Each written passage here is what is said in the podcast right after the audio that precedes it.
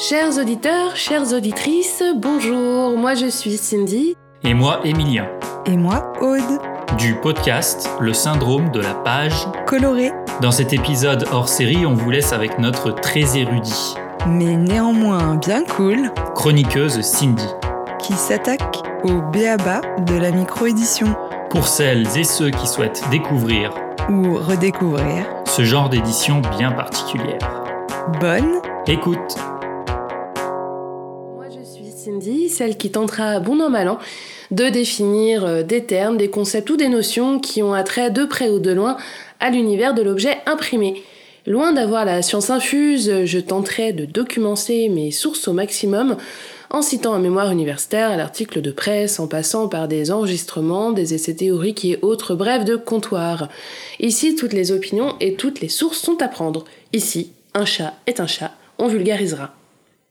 Pour commencer, voici un terme et pas des moindres, un nom masculin. Pas bien commun pour les néophytes, il s'agit là du F-A-N-Z-I-N-E, fanzine. Mot rigolo, mais qu'est-ce que c'est? Alors, d'après la définition lexicographique du dictionnaire Larousse, fanzine est la jonction de fan, pour fanatique, et zine de magazine, définie comme une publication de faible diffusion élaborée par des passionnés de science-fiction, de bande dessinée, de cinéma, etc., etc. Cette chose dite, notre connaissance devient lucide comme un pot de fleurs en terre. Heureusement que Internet peut aussi nous offrir du grain à moudre et d'autres contenus à lire. J'ai notamment découvert dans la revue des revues un article fichtrement bien écrit par Frédéric Gay, qui est enseignant-chercheur au pôle des métiers du livre à l'Université Paris-Nanterre, titré Tentative désespérée pour définir le fanzine. Voilà, autant vous dire qu'il s'agit là d'une bouée de secours au milieu de l'océan Pacifique. Donc pour en revenir à Frédéric Gay, dans ses premières lignes, il explique que le fanzine marque l'avènement du mouvement punk dans la culture des arts, et peut-être même depuis les années 30, à une époque où la presse populaire de science-fiction émerge aux États-Unis. Euh, ces phénomènes forment l'expression de pratiques en cohésion dans les productions intellectuelles et artistiques, construisant ainsi une sorte de littérature grise. Ce fanzine détaché de tout circuit marchand ordinaire, d'après Frédéric Gay, pourrait s'imposer comme une revendication politique, choix qui dessine les contours d'écosystèmes culturels, porté notamment par la notion du do-it-yourself, qui fonde ses activités naturellement à la marge d'une économie de la presse ou de l'édition. Pour euh, alimenter un peu plus, euh, je suis allée chercher dans un mémoire universitaire, cette fois écrit en 2014 par Émilie Mouquet, euh, qui définit le fanzine comme un média d'expression graphique personnel au format et au contenu libre. Son mode de diffusion incite à la rencontre et au dialogue. Il n'est ni œuvre littéraire, ni publication régulière. Le fanzine invite à l'autonomie et à l'inventivité, pour lequel on est à la fois auteur, producteur et diffuseur. Après ces lectures et donc digressions plutôt constructive, euh, nous pouvons donc ressortir grossièrement que le fanzine est, petit a, une publication, une édition, un média, petit b, issu d'un mouvement qui peut être artistique, de genre ou politique, en tout cas c'est l'expression d'un individu ou d'un regroupement de personnes passionnées par un sujet. Et petit c, le fanzine est le témoignage d'une culture alternative fait soi-même, autonome et libre. J'espère qu'à ce stade-là, vous me suivez. Là, on va maintenant plus s'intéresser, plus creuser euh, dans l'histoire du fanzine. Avant toute chose, le fanzine est apparu grâce à Sainte Mère la photocopieuse, outil de bureau préféré de tous les faiseurs et faiseuses de fanzine. Cet, engin capable d'imprimer facilement et à très bas coût a permis l'avènement de nombreuses publications. Le fanzine est d'abord apparu aux États-Unis dans les années 30, période d'ascension de la science-fiction, à travers notamment le magazine Amazing Stories, fondé par Hugo Gernsback, qui est aussi l'inventeur du terme science-fiction. Excités par ces histoires basées sur le réalisme scientifique, auteurs et fans de science-fiction ont commencé à s'échanger leurs publications et ainsi contribuer à l'âge d'or de ce genre littéraire et cinématographique. En parallèle et toujours aux États-Unis, les comics books ont commencé à voir le jour, souvent des strips dispersés dans des journaux quotidiens. Les histoires de ces super-héros, on en connaît, hein, comme euh, Super, Superman, euh, Captain America ou encore Mickey Mouse, pour les plus connus, étaient éditées dans des petites publications agrafées et diffusées en très très grand nombre. Suite à cet apogée dans un contexte d'après-guerre, les comics underground, ou comics avec un X à la fin, ont commencé à se développer avec une volonté provocatrice et la fervente envie de porter un discours critique contre la société américaine. Ces tirages restaient euh, confidentiels, ne s'inscrivaient pas dans un circuit de diffusion conventionnel et échappaient donc à toute censure. Dans les années 70 cette fois, et en France, de l'autre côté de l'Atlantique, euh, le fanzine a vraiment commencé à se développer avec l'avènement de la scène punk. Euh, média d'expression alternative, il permettait d'informer le public sur les chroniques d'albums, des nouvelles sorties, des nouveautés, des dates de tournée échappant ainsi à la presse musicale conventionnelle. En plus de ces informations plutôt pratiques, euh, les publications permettaient de fidéliser un public, d'exprimer et défendre des idéaux politiques et développer un univers graphique. Ils étaient plutôt réalisés pour ceux et celles qui étaient au parfum de ce mouvement. Euh, ces fanzines étaient distribués directement dans les salles de concert ou chez le disquaire, qui sont quand même des circuits non moins bananes pour la diffusion d'un livre à cette époque. Ces pratiques du do-it en marge de toute convention va aussi accompagner les scènes émergentes françaises du rock au rap. Un peu plus loin, dans les années 90, c'est le déclin général. Imaginez-vous, souvenez-vous, Internet, la fin du Minitel, Polly Pocket, la Game Boy, Dragon Ball Z. C'est un mauvais euh, mélange pour les livres. Même si on a cru que le livre A4 agrafé de manière anarchique allait disparaître, il n'en a que survécu et est devenu un média de contestation politique. Parfois susnommé du nom peu flatteur de il offre la parole à celles et ceux qui n'ont pas leur mot à dire dans la presse conventionnelle. Décroissance, féminisme, écologie, véganisme, beaucoup de questionnements clivants et en marge des sociétés de masse trouvent leur place dans le support. C'est donc le cas du mouvement de Riot Girl qui ont publié leur manifeste en 91 dans le Bikini Kills in 2 ou Kills in 2. Euh, dans cette même décennie, le e ou fanzine numérique a commencé à voir le jour. L'avantage euh, des fanzines numériques, c'est donc un support dématérialisé, donc sans frais de production évidemment, euh, diffusé gratuitement dans le monde entier, partageable facilement aussi et qui permet une ouverture des contenus de niche à tous les publics. L'inconvénient, par contre, c'est la perte de l'objet, la perte du toucher, du tactile, et puis la perte aussi des échanges directs de main à main. Aujourd'hui et depuis les années 2000, on observe un regain du fanzine quand même dans les domaines artistiques.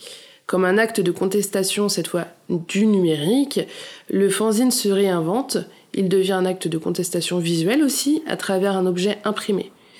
Peut-être moins engagé, il s'est muté en un objet, donc on disait artistique, qui met en avant les savoir-faire de l'artisanat, et parfois devient une œuvre à part entière.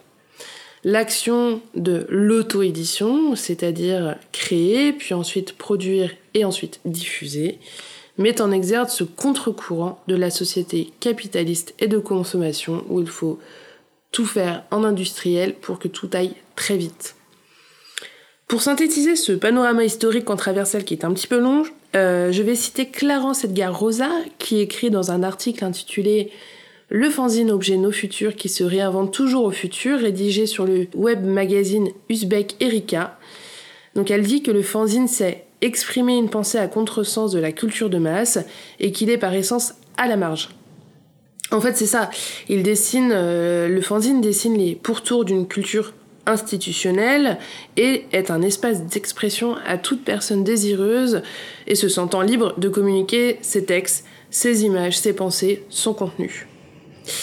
Alors justement, qui fait ces fanzines Qui sont ces personnes euh, qui, font ces fanzines? Alors, on va juste s'arrêter sur, sur quelques exemples. Mais d'abord, euh, posons-nous un instant sur ces communautés et ces personnes qui ont fait et font du fanzine. Euh, comme dit avant, il y a plusieurs types de fandom, donc c'est-à-dire des fanatiques, comme fanzine, fan, inscrits dans un domaine d'hommes. On a parlé de fans de science-fiction, de bande dessinée à travers le comics, de fans de musique.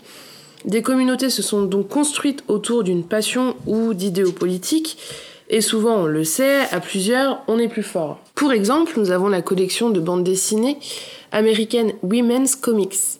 Marie-Gloris Bardieu-Vante, dans sa préface de l'anthologie de ce fanzine, donc Women's Comics, explique que, alors que l'arrêt de la Cour suprême n'autorise le droit à l'IVG aux États-Unis qu'en 73, une autrice de bande dessinée, Laura Fontaine, expose son avortement clandestin dès 72 dans le premier numéro de Women's Comics. Emmenée par Trina Robbins, près de 100 autrices vont participer à cette aventure pendant deux décennies. Nombreux sont celles qui ne feront qu'une apparition dans l'un des 17 numéros, qui comptent l'ensemble quand même, tandis que d'autres contribueront de manière soutenue à ce qui apparaît aujourd'hui comme une anthologie féministe de la bande dessinée indépendante américaine. Dans un autre registre, le collectif Le Dernier Cri à Marseille a édité depuis 90 des centaines de monographies, toutes tirées en sérigraphie à très peu d'exemplaires. Ce collectif, porté par Paquito Bolino, figure du fanzine aux traits anarchiques et aux mélodies punk, continue de défendre le mouvement undergraphique créé dans les années 80. Ce collectif glane un réseau de centaines d'artistes qui dépassent les frontières françaises et crée à lui seul une hyper-densité graphique inébranlable. Retour dans la commu punk rock garage, Digit est le fanzine musical de référence en France. Créé à Toulouse, il existe depuis 93 et est encore actif aujourd'hui à près de 70 numéros, ce qui est énorme.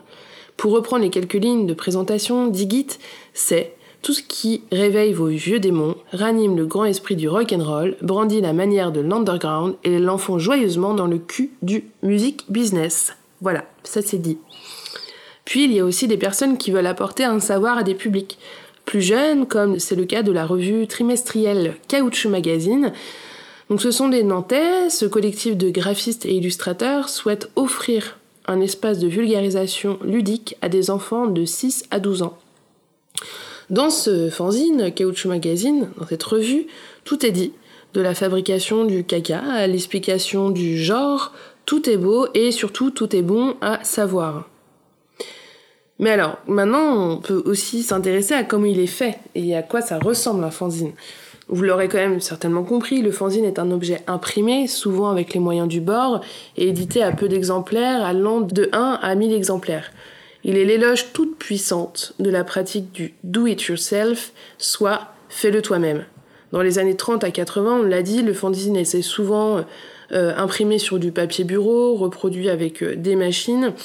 Euh, il est agrafé ou non, mais c'est plutôt à partir des années 90 que les faiseurs et faiseuses d'images ont commencé à penser l'objet en contradiction avec la mouvance numérique. Le fanzine s'est alors complexifié dans sa forme et sa fabrication. Pour les moyens d'impression, ça va de la simple imprimante au photocopieur de bureau à la machine industrielle, en passant par le copieur un peu plus sophistiqué. Au-delà de ces machines à reproduire, il y a aussi toutes les techniques d'impression artisanale comme la sérigraphie, lithographie, linogravure et autres gravures. Le mieux c'est qu'on revienne sur ces différentes techniques dans un autre épisode parce qu'il y a beaucoup de choses à dire. Pour le façonnage et la relure, cela va encore du tout au tout du simple pli à la graffe, à la reliure cousue main ou à la machine, de la reliure collée et d'autres plus expérimentées. Aujourd'hui, le fanzine perd un peu de sa nature underground, c'est-à-dire le petit fascicule en noir et blanc, euh, vite fait, bien fait, au profit de livres-objets que l'on peut aussi appeler micro-édition. On a déjà parlé des messages véhiculés dans ces objets, mais peu de son contenu graphique. Euh, dans un fanzine, il n'y a pas de règles. En fait, tout est possible. Le collage, dessin léché, gribouille, photo, texte dactylographié ou à la main, chaque moyen d'expression graphique est bon à prendre. Il n'y a pas de direction artistique. Il s'agit là d'un moyen d'expression libre et sans aucune censure. Donc vous l'aurez compris, le fanzine a un contenu éclectique à l'image de toutes les personnes qui en font. Euh, pour illustrer tout cela, le mieux est que vous alliez découvrir des fanzines euh, sur des sites comme euh, lafanzinothèque.org ou un fanzine par jour que vous pouvez trouver sur la plateforme Tumblr, Tumblr ou sur le, le, réseau Facebook. Donc bon, vous pourrez les consulter qu'en numérique, mais c'est déjà une première étape. Vous vous posez aussi certainement la question d'où vous pouvez trouver euh, tous ces fanzines. Alors en fait, le mieux, c'est que vous vous renseignez auprès de votre bibliothèque de quartier, de votre médiathèque ou auprès de votre librairie indépendante. Pour un peu, il y a déjà un rayon fanzine euh, que vous n'avez pas encore découvert, ou peut-être que euh, il y a des petits fanzines cachés. Euh, soyez curieux aussi et curieuse quand vous irez voir votre prochain concert. Peut-être que sur la table de merch, vous en trouverez. Et sinon, pour la valeur sûre, en France, vous allez à la Fanzinothèque à Poitiers.